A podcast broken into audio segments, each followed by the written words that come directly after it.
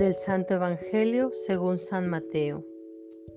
En aquel tiempo Jesús dijo a los sumos sacerdotes y a los ancianos del pueblo esta parábola. Había una vez un propietario que plantó un viñedo, lo rodeó con una cerca, cavó un lagar en él, construyó una torre para el vigilante y luego lo alquiló a unos viñadores y se fue de viaje. Llegado el tiempo de la vendimia, envió a sus criados para pedir su parte de los frutos a los viñadores. Pero estos se apoderaron de los criados, golpearon a uno, mataron a otro y a otro más lo apedrearon. Envió de nuevo a otros criados en mayor número que los primeros y los trataron del mismo modo.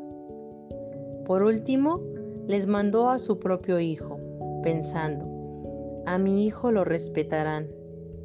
Pero cuando los viñadores lo vieron, se dijeron unos a otros, este es el heredero, vamos a matarlo y nos quedaremos con su herencia. Le echaron mano, lo sacaron del viñedo y lo mataron. Ahora díganme, cuando vuelva el dueño del viñedo, ¿qué hará con esos viñadores? Ellos respondieron, dará muerte terrible a esos desalmados y arrendará el viñedo a otros viñadores que le entreguen los frutos a su tiempo. Entonces Jesús les dijo, ¿no han leído nunca en la escritura la piedra que desecharon los constructores es ahora la piedra angular? Esto es obra del Señor y es un prodigio admirable. Y por esta razón les digo que les será quitado a ustedes el reino de Dios y se le dará a un pueblo que produzca sus frutos. Al oír estas palabras, los sumos sacerdotes y los fariseos comprendieron que Jesús las decía por ellos y quisieron aprenderlo, pero tuvieron miedo a la multitud, pues era tenido por un profeta. Palabra del Señor. La envidia es uno de los siete pecados capitales porque conduce al odio contra el prójimo. Envidia tuvieron los hermanos de José por el amor que le tenía su padre, y envidia fue lo que llevó a los sumos sacerdotes y a los fariseos a odiar y a entregar a Jesús a la muerte. La envidia como todos los pecados capitales, nace del egoísmo, del pensar que nos merecemos todo por el simple hecho de que se trata de nosotros.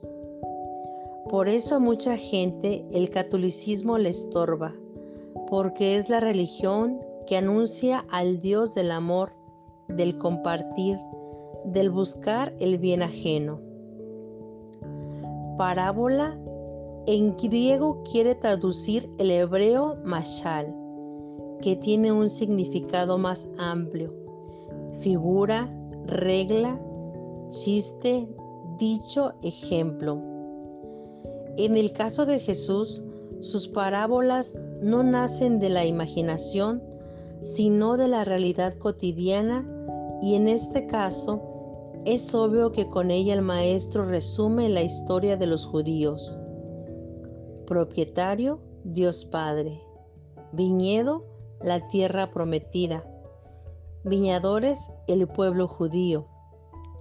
Criados, a los patriarcas, los jueces y sobre todo los profetas. Hijo del propietario, Jesús. Ya está.